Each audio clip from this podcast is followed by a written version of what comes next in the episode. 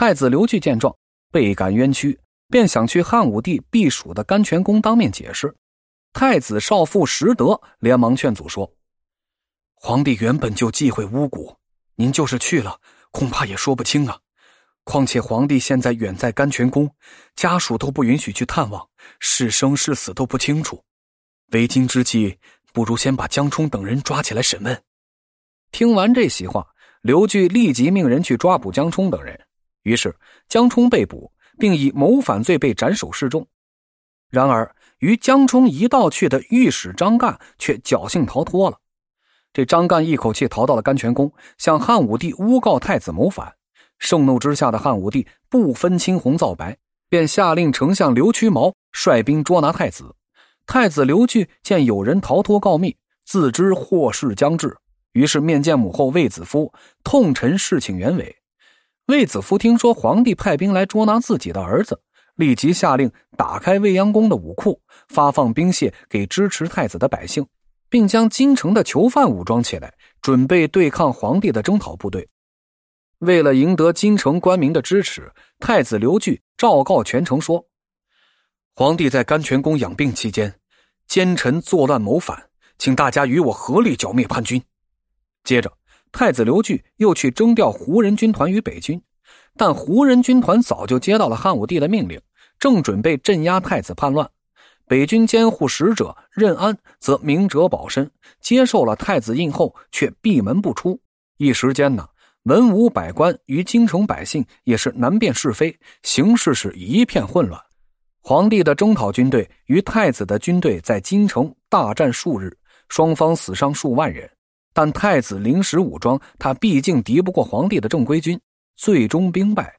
太子刘据带着自己的两个儿子仓皇逃出城外，躲在胡县的一个平民的家里。皇后卫子夫在宫中上吊自尽。汉武帝听说太子逃脱以后，非常愤怒，下令举全国之力搜捕太子。满朝文武见状，都不敢上前为太子伸冤。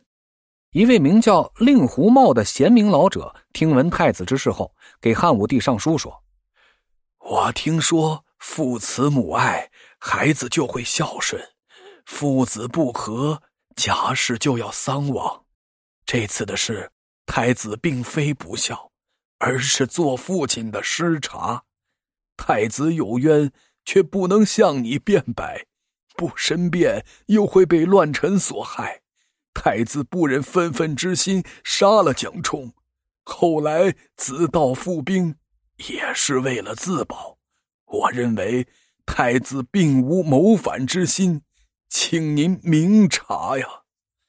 汉武帝闻听此劝说，幡然悔悟，于是下令不得伤害太子。但是，一切为时已晚呐！太子躲藏的地点被当地县官发现之后，县官立即带兵捉拿太子。太子刘据是无处可逃，于是，在民房之中上吊自尽。刘据的两个儿子呢，也被前来捉拿的官兵一并给杀死。就这样，一场巫蛊之祸上演了一出令人唏嘘的父子相残惨剧。太子已死的消息传来，汉武帝痛苦不堪。这次由巫蛊引发的祸乱，使他失去了一位结发半生的妻子，一位仁厚孝顺的儿子。还有两个年幼的皇孙。不久，朝臣车千秋直言犯贱，为太子辩驳。汉武帝派人调查，才知道太子从来就没有参与这巫蛊之事。这一切呀，都是江冲捣的鬼。悲痛欲绝的汉武帝下令族灭了江冲全家，把从犯苏文绑在桥上活活给烧死，将逼死太子的人也全都给灭族了。同时啊。汉武帝还将直言为太子平反的车千秋连升九级，提拔为大鸿胪。